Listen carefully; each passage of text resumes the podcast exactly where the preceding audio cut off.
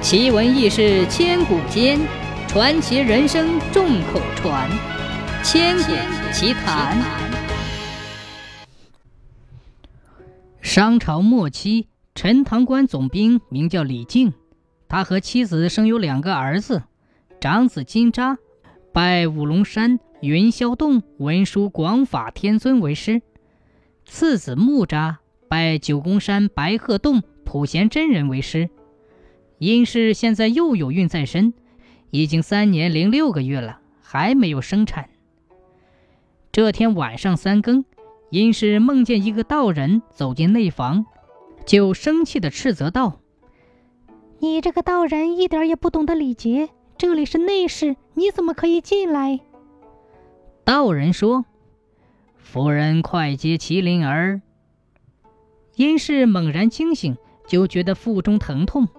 李靖急忙起身到厅前坐下，不一会儿，只见两个侍女惊慌地跑出来说：“老爷，夫人生下一个妖怪。”李靖一听，手提宝剑来到内室，只见房里一团红光，满是异香，地上一个肉球滴溜溜的圆转。李靖十分惊恐，一剑将肉球劈开，一个小孩蹦了出来。面如粉玉，左手戴着一只镯，肚子上围着一块红绫，金光四射。这个小孩身上的金镯是乾坤圈，肚上的红绫是混天绫。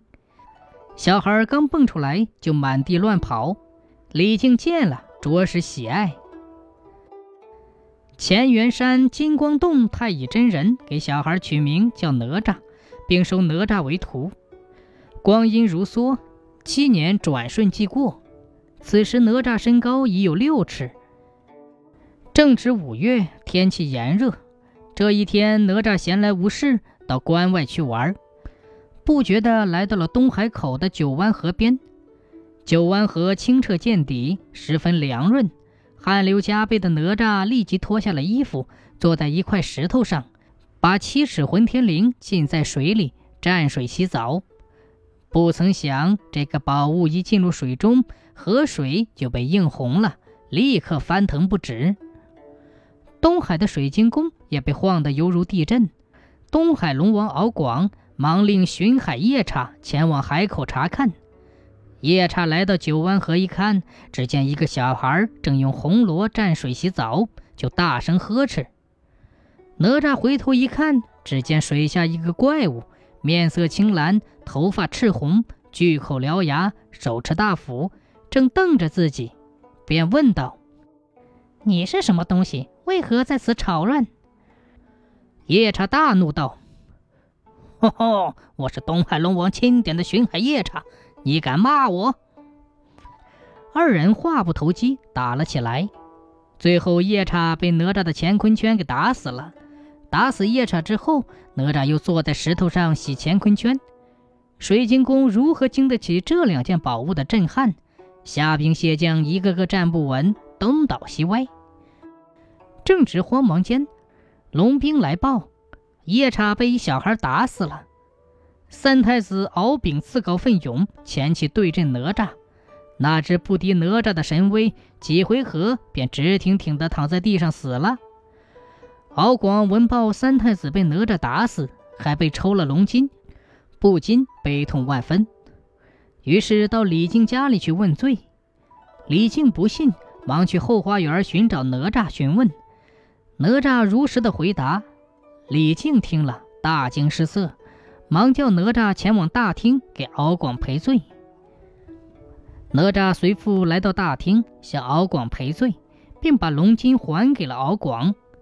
敖广见物伤情，悲愤地对李靖说：“我明天去玉帝那里告你，让你的师傅来拿你。”说完，甩袖而去。李靖为此惊恐万分，心里烦躁不安。第二天，只听空中传来一声霹雳，陈塘关顿时下起了大雨。不一会儿，陈塘关就被淹没了。李靖出门往空中一看。只见四海龙王到陈塘关寻哪吒报仇来了。哪吒虽然一人难敌四龙王，但毫不惧色，挺身而出。他大声地说道：“一人做事一人当，不关我父母和陈塘关百姓的事。今天我以命相抵，你们就不要为难他们了。”敖广说：“哼，如果是这样，我就放过你的父母和陈塘关的百姓。”哪吒面向父母跪下，磕了三个头，提起宝剑就自刎了。四海龙王见哪吒已死，就各回海中了。哪吒虽死，但魂魄没散，那魂魄就来到了乾元山金光洞拜见师傅。太乙真人将一粒金丹放入荷叶中，运用法术将哪吒的魂魄往荷叶里一推，大声喊道：“快将哪吒变成人形！”只见一声巨响，站起了一个人，身高一丈六尺，这就是哪吒的莲花化身。太乙真人传给哪吒火尖枪枪法，不一会儿，哪吒就运用自如。真人又赐给他风火轮，还给了他一个豹皮囊，囊中放混天绫、乾坤圈，还有一块金砖。这就是后来民间传说中的神通广大、叱咤风云的小英雄哪吒。